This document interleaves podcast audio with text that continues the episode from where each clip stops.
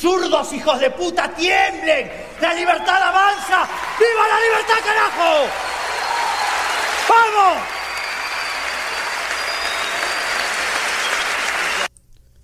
Viva la libertad, carajo. Pero ¿libertad de qué y para qué? La libertad a veces parece que es una de esas endelequias como la justicia, como la igualdad, como la solidaridad, el bienestar, que se presentan como fines políticos especialmente desde que el ser humano es consciente de que debe estructurar su vida de forma colectiva, es decir, desde que es consciente de la existencia de la comunidad política. Cualquiera que prenda un televisor o se aventure en la cloaca de las redes sociales sabe que, a día de hoy, una de las principales discusiones candentes y vívidas en el ciberespacio es la de la libertad, la cual es entendida casi de forma intuitiva como el dejar hacer, la ausencia de coacciones, que nadie me estorbe. En otras palabras, la libertad defendida por el liberalismo del laissez-faire, dejar hacer, dejar pasar.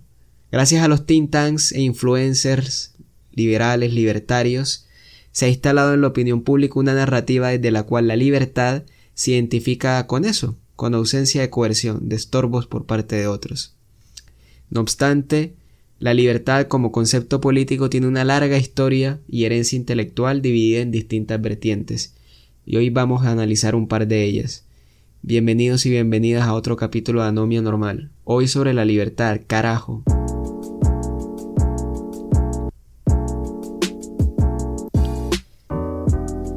Ya sé que en Twitter prometí que iba a hablar de política y de otras cuestiones, pero en los últimos días he estado leyendo el ensayo Dos conceptos de libertad de Isaiah Berlin y he preferido hablar de eso. No es fortuito, parece que antes de hablar de política es bastante pertinente clarificar algunos de los conceptos que son centrales a ella y uno de ellos el de libertad, que está presente en políticos en campaña de muy distintas vertientes. Como mencioné, el concepto de libertad tiene una larga herencia dividida en varias fuentes. Uno de los autores que mejor la sintetiza o las sintetiza es Isaiah Berlin, un académico de origen británico y ruso dedicado especialmente al estudio de la historia de las ideas o de las ideologías. De hecho, entre su obra se encuentra una de las primeras biografías de Carlos Marx y un largo volumen de ensayos sobre la libertad. El más famoso de ellos seguramente dos conceptos de libertad el cual en poco más de 50 páginas define y reconstruye parte de la herencia histórica de la libertad entendida de dos maneras, la libertad positiva y la libertad negativa. Como ya mencioné, la libertad es una de las banderas enarboladas por políticos de todos los colores.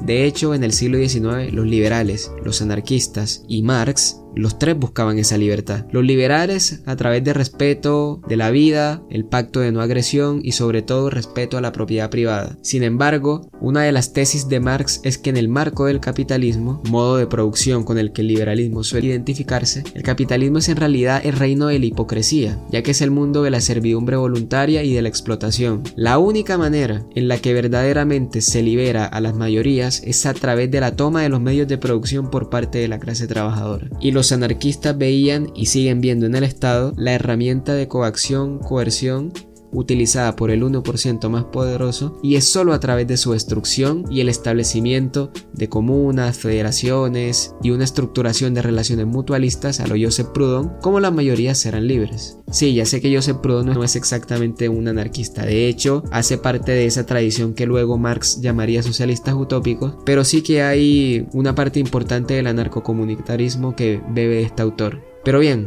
para entender el trasfondo filosófico de todas estas propuestas, el tema de hoy puede ser muy útil, al menos para sonar interesante la próxima vez que estén con la persona de sus deseos y sobre todo para no tragar entero las bobadas de Javier Milei. Antes de entrar en materia voy a aclarar que aquí vamos a hablar de libertad en términos políticos, es decir, en una comunidad o grupo de personas que comparten un espacio, un marco jurídico, una historia, etcétera, etcétera. De ninguna forma esto se debe interpretar como algún tipo de libertad espiritualista, personalista, individual, que bien se le puede escuchar a un pastor, a un gurú espiritual o a un coach.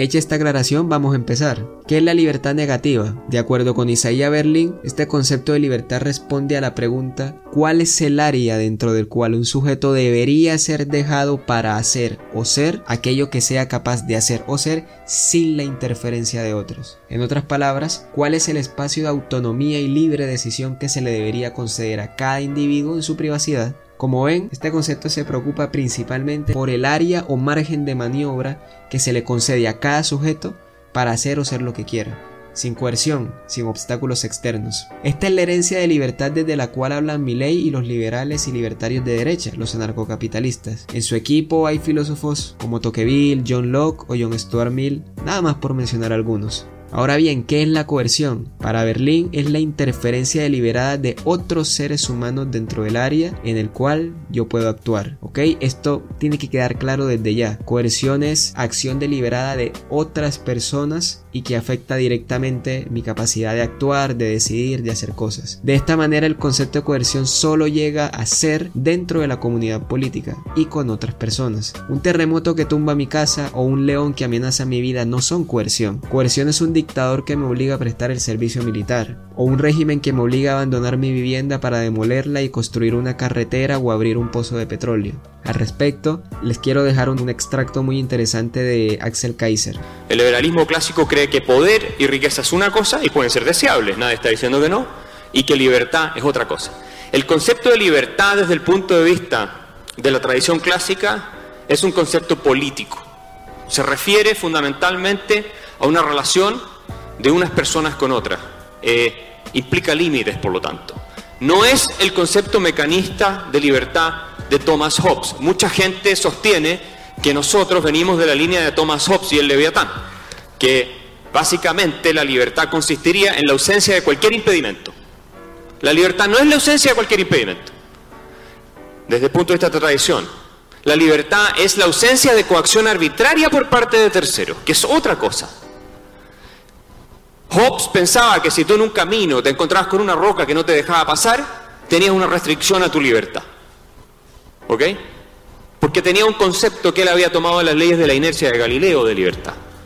Ustedes saben que las leyes de la inercia de Galileo proponen que un objeto se seguirá moviendo hasta que otro lo detenga, ¿sí o no? Bueno, ese es el concepto mecánico de libertad que inspira la obra de Hobbes. Pero John Locke, que es el padre del liberalismo clásico desde el punto de vista de la filosofía política, lo que dice es no. La libertad es un concepto político, es un concepto que se da en una comunidad política y por lo tanto no tiene ningún sentido, y esto lo digo yo, hablar de libertad en el caso de un Robinson Crusoe o en el caso de Tom Hanks perdido en la isla El Náufrago. Impedimento o ausencia de capacidad no es coerción para esta libertad. La coerción es el impedimento deliberado, decidido por parte de otros sobre mis acciones, de manera que yo podría realizarlas si ellos no estuvieran ahí impidiéndomelo. Incapacidad no es falta de libertad, sino el impedimento de hacer lo que puedo hacer o lo que podría hacer. Entre más grande es el área de no interferencia, más libre soy. Esta es la piedra de toque de los defensores del libre mercado, pasando hasta los anarcocapitalistas. La tesis es muy simple. El Estado es un aparato coercitivo por naturaleza, por tanto la libertad consiste en limitar su área de acción lo máximo posible. En el caso de los anarquistas, deseando finalmente la desaparición del Estado. Lo que más me llama la atención de este concepto de libertad es que en su propia definición contiene sus límites. Como menciona Axel Kaiser, el problema de la libertad solo aparece cuando convivimos con otras personas. A saber entonces, la libertad es algo que no puede ser ilimitado. Como propone la filosofía política liberal, mi libertad, mis derechos terminan donde empiezan la libertad y los derechos de los demás. Si no fuera así, la libertad natural, si la podemos llamar de esa forma, con la que nacen los individuos puede llevar a situaciones de singular caos, violencia, servidumbre, formas de sometimiento, etc de manera que el ejercicio de la libertad necesariamente está ligado a su límite a través de una ley o de algún tipo de pacto social, garantizando con esto una igualdad de libertad jurídica. La libertad de unos depende de la restricción de la voluntad de otros. Si no fuese así, probablemente seguiría rigiendo la máxima los fuertes hacen lo que quieren y los débiles aguantan lo que deben. En esta línea, la ley no solamente limita la libertad, sino que precisamente permite su ejercicio. En alguna medida es necesario limitar la libertad de algunos para darle oxígeno a la libertad de otros. A partir de todo lo anterior, Berlín plantea que la libertad negativa parece ser más amplia a medida que crece la cantidad de opciones entre las cuales puede tomar decisiones un individuo y cuán fácil sea para él o para ella tomar esas decisiones. Sin embargo, este concepto de libertad tiene sus límites, evidentemente. El primero es la propia noción del individuo aislado tomando decisiones. Como plantea en la introducción a los Grundrisse de Marx, el propio interés privado es ya un interés socialmente determinado y puede ser alcanzado solamente en el ámbito de las condiciones que fija la sociedad y con los medios que ella ofrece. Está ligado por consiguiente a la reproducción de estas condiciones y de estos medios. Se trata del interés de los particulares, pero su contenido, así como la forma y los medios de su realización, están dados por las condiciones sociales independientes de todos, es decir, de cada uno de los individuos por separado. El abanico de opciones que se le plantea al individuo está delimitado y mordeado por las relaciones sociales y económicas que lo rodean. El segundo límite, que es más una curiosidad, es que la libertad negativa que aboga por la posibilidad de acción del individuo es perfectamente compatible con regímenes autoritarios. Un dictador que garantice ciertas libertades individuales de tipo social y económica, especialmente. Los asesores económicos del gobierno de Pinochet venían de la Escuela de Economía de Chicago, liderados por Milton Friedman, y Hayek, de la Escuela Austríaca de Economía, elogió la dictadura de Salazar en Portugal por su compromiso con ampliar libertades económicas individuales de los ciudadanos. Pero ¿por qué sucede esto? Probablemente porque desde la perspectiva negativa de la libertad, lo verdaderamente importante es el área de control de la libertad, el área de acción que se le plantea al individuo, no la fuente de la cual emerge esa libertad o el poder a partir del cual se aplica. Es así que la libertad negativa no está especialmente emparentada con la democracia, en la medida que su prioridad no es darle poder al sujeto para determinar cómo organizar su comunidad política, lo cual se discute en el ámbito público, sino que prioriza darle espacio para tomar decisiones en su ámbito privado. Sin embargo, como ya lo mencionó Marx, los intereses individuales son casi inseparables de los intereses sociales, que no necesariamente son colectivos. Y finalmente, la libertad negativa implícitamente plantea que la libertad es un fin en sí mismo en lugar de un medio para alcanzar otros objetivos. Sin embargo, de acuerdo a las circunstancias de algunas personas pueden haber otros valores que estén por encima de la libertad o que sean prioritarios. La justicia, la igualdad, la prosperidad, el bienestar, etcétera, etcétera. Pero de esto vamos a volver más adelante. En la otra cara de la moneda tenemos una libertad positiva, que no es totalmente contraria a la negativa, sino que responde a unas coordenadas distintas. Si a la libertad negativa le importa el área de acción que le deja al individuo esa libertad para actuar, desde la libertad positiva la pregunta que intenta responderse es qué o quién es la fuente de control o interferencia que puede determinar que alguien sea o haga algo en lugar de cualquier otra cosa. Es decir, la libertad positiva sí se preocupa por la fuente de poder. Responde al deseo del sujeto por ser su propio maestro, por tener poder fáctico de control sobre sus propias decisiones, ser consciente de sí mismo, un ser activo y responsable de sus decisiones y capaz de justificarlas a través de referencia a sus propias ideas, propósitos, ideales, etc. En este sentido, vemos cómo los dos conceptos de libertad no son simplemente opuestos, más bien responden a intereses en alguna medida complementarios. A la libertad negativa le interesa el área de acción, a la positiva la capacidad de actuar en ese espacio de acción la capacidad de perseguir tus fines, tus propósitos. Y esta libertad positiva sí es mucho más cercana con el concepto de democracia, en la medida que somos libres siendo activos en la organización de nuestra comunidad política, y las estructuras de poder o la forma como se estructuran esas estructuras de poder. En la antigua Grecia eso era precisamente la libertad, la participación del ciudadano, que era el hombre y que tenía propiedades, en la asamblea de la polis. La preocupación por la intervención del Estado en la esfera pública ahí no era tan importante, sencillamente porque no había tal diferencia entre el ámbito público y privado, lo cual es propio de la modernidad, ya que el Estado en aquella época llegaba a todos los rincones de sus territorios y los individuos que lo habitaban la libertad era entendida como la capacidad de actuación del sujeto dentro de ese aspecto y cómo se determinaba esa comunidad política. Para conectar con las palabras citadas de Marx, para la libertad positiva no es tan prioritario la posibilidad de escoger entre A o B, sino en la capacidad efectiva de actuar sobre esas opciones y determinarte con una de ellas y entender que si estás escogiendo entre A y B no es por un hecho fortuito, sino porque la sociedad y la cultura en la cual estás inmersa te lleva a plantearte esas opciones y a escoger entre ellas. Sin embargo, y como es autoevidente, la capacidad también necesita de la posibilidad, la capacidad de decidir también necesita de opciones de las cuales escoger, de manera que se pueda finiquitar en acto y no se quede solamente en potencia.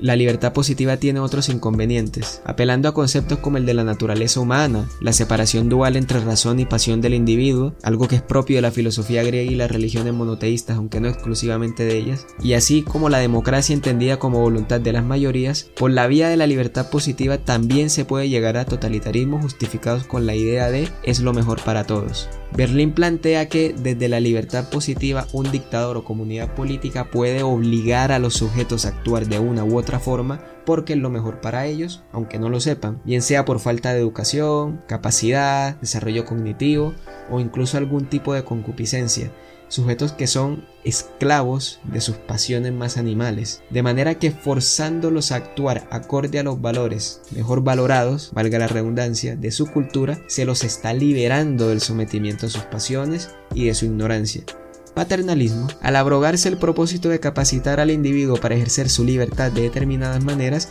directamente se le está delimitando esa libertad a él o a ella. Y en el plano de la comunidad política y filosofía moral esto plantea una discusión por lo menos interesante, que es preferible dejar que un individuo actúe de manera no coaccionada, así no sea consciente de las consecuencias que tenga para sí y el resto de la sociedad sus acciones, bien sea por ignorancia, carencia de condiciones materiales o la razón que sea, o hacerlos pasar por algún tipo de proceso educativo formativo, que les haga conscientes, informados y por tanto responsables a plenitud de las consecuencias que tienen sus acciones. Es decir, se debería condicionar la participación política cierto ámbito de decisiones colectivas solamente a los más capacitados, como una especie de aristocracia del conocimiento. Como hemos visto, tanto libertad positiva como negativa, irónicamente pueden convivir con el autoritarismo y justificarlo incluso, siempre y cuando responda a los valores que unos y otros prioricen. De manera sintética y popular, se suele decir que la libertad negativa es libertad de, de coacción, de otros metiéndose en tu ámbito privado, en tus decisiones. La libertad positiva, en cambio, es la libertad para, para perseguir tu meta, lograr tus objetivos o estructurar de determinada manera tu vida política o colectiva, tu vida individual o colectiva. En la cámara de eco de las redes sociales solemos encontrarnos con dos tipos de contenidos, aquellos que refuerzan nuestras creencias y aquellos que, de forma rimbombante o incluso insultante, buscan refutarlos, suscitando esto la discusión, la pelea y por tanto el aumento del tráfico en esas plataformas, que es lo único que les importa en últimas. Como ya mencioné, uno de los principales campos de batalla en este momento es la libertad entendida como fin en sí mismo y, como justificativo para mordear la sociedad de X o Y manera. Los amigos libertarios abogan fuertemente por la libertad individual, lo cual es necesario y comparto en alguna medida siempre entendiendo al individuo como miembro de una sociedad y o comunidad que lo preexiste, es decir, que ya estaba ahí cuando él llegó y lo condicionó de distintas formas. Asimismo, es a través de la libertad negativa probablemente que tenemos los argumentos más sólidos para oponernos a los totalitarismos, a los poderosos que obligan al resto de la población a actuar de determinada manera justificándolo con ciertos fines. Sin embargo, debo reconocer que me siento más cómodo o por lo menos más cercano con el concepto positivo de la libertad por una razón muy simple. es que la libertad positiva sí tiene en cuenta las condiciones materiales del individuo, la capacidad de actuar en sus circunstancias de determinada manera, teniendo en cuenta su situación socioeconómica, su situación incluso física, emocional, psicológica, etc. A mi juicio, poco importa que en mi país o en mi sociedad no se me prohíba comprar una vivienda si la especulación del mercado inmobiliario pone los precios de esa vivienda por fuera de mis posibilidades. Una libertad que no se puede ejercer es como una libertad que no está ahí. En realidad sí está ahí, en términos formales, jurídicos, está perfecto y garantizada en teoría por esa ley. Pero en la cotidianidad de las personas es una libertad que tiene poca sustancia, que no está presente, que no es familiar para la mayoría. Sin embargo, sospecho que todo no es más que una falsa dicotomía. Las dos libertades de Seiya Berlin son lo que son, las dos caras de la misma moneda, y necesitan de una filosofía que las conecte y las haga igualmente relevantes en el ámbito público. Probablemente una libertad positiva que presuponga esa libertad negativa, que suponga la no coacción y la posibilidad de actuar en determinadas circunstancias. Pero esto ya lo vamos a hablar en otro capítulo. Por ahora muchas gracias por haber llegado hasta el final gente. Me alegra mucho volver a hablarle al micrófono. Ya saben que este podcast lo pueden encontrar en qué es, en Spotify, en eh, Apple Podcasts, en Anchor y bueno, otras plataformas por ahí que siempre se me olvidan. Las redes sociales, en Twitter estamos como arroba anomia normal y la página de Facebook Anomia Normal, donde siempre comparto los capítulos a medida que se van subiendo a las plataformas. Y para terminar las recomendaciones, la lectura de hoy es bastante evidente. Dos conceptos de libertad de Isaiah Berlin. Y para ver si tienen tiempo, hoy no voy a recomendar una película, hoy voy a recomendar una serie que es de mis favoritas. De hecho, quizás la serie que más me ha impactado. La primera temporada de True Detective serie original de HBO, protagonizada por Matthew McConaughey y Woody Harrelson, escrita por el señor Nick Pizzolato. Y bueno, no voy a hacerles demasiado spoiler, pero quien se dé la oportunidad de verla se va a dar cuenta que se tratan algunos de los conceptos de los que hemos hablado hoy y de los que ya he hablado en capítulos anteriores y simplemente la voy a dejar acá. La historia de dos detectives que tienen que investigar una serie de asesinatos ligados a una secta satánica. Me parece que con esa premisa ya es suficiente. Muchas gracias gente, un abrazo. Chao.